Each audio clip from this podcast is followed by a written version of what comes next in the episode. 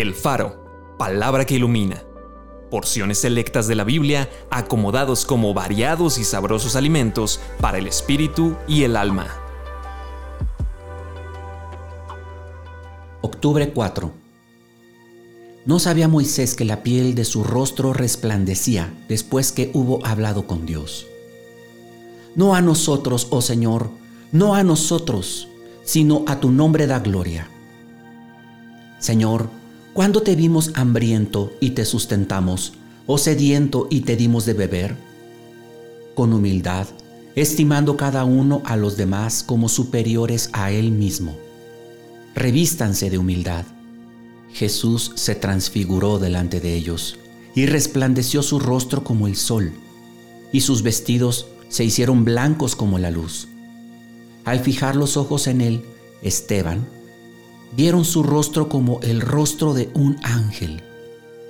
La gloria que me diste, yo les he dado. Nosotros todos, mirando a cara descubierta como en un espejo la gloria del Señor, somos transformados de gloria en gloria, en la misma imagen, como por el Espíritu del Señor. Ustedes son la luz del mundo. Una ciudad asentada sobre un monte no se puede esconder ni se enciende una luz y se pone debajo de un almud, sino sobre el candelero y alumbra a todos los que están en casa. Acompáñame a orar. Padre Santo, yo te quiero dar gracias por este día. Yo te quiero dar gracias porque día a día me alimentas con tu palabra. Me sustentas con un alimento que vivifica mi espíritu. Y en particular el día de hoy yo te quiero dar gracias porque me recuerda cómo Jesucristo mismo, estando en esta tierra, fue humilde. Fue humilde a tal grado de hacerse hombre. Fue humilde a tal grado de resistirse al arresto y ser crucificado, ser enterrado debido a mis pecados.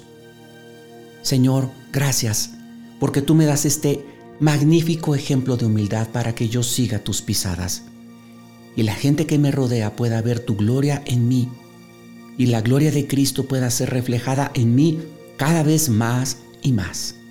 Ven Espíritu Santo sobre mi vida. Ayúdame a reflejar a Jesús, su amor, su compasión. En el nombre de Cristo Jesús te lo pido. Amén.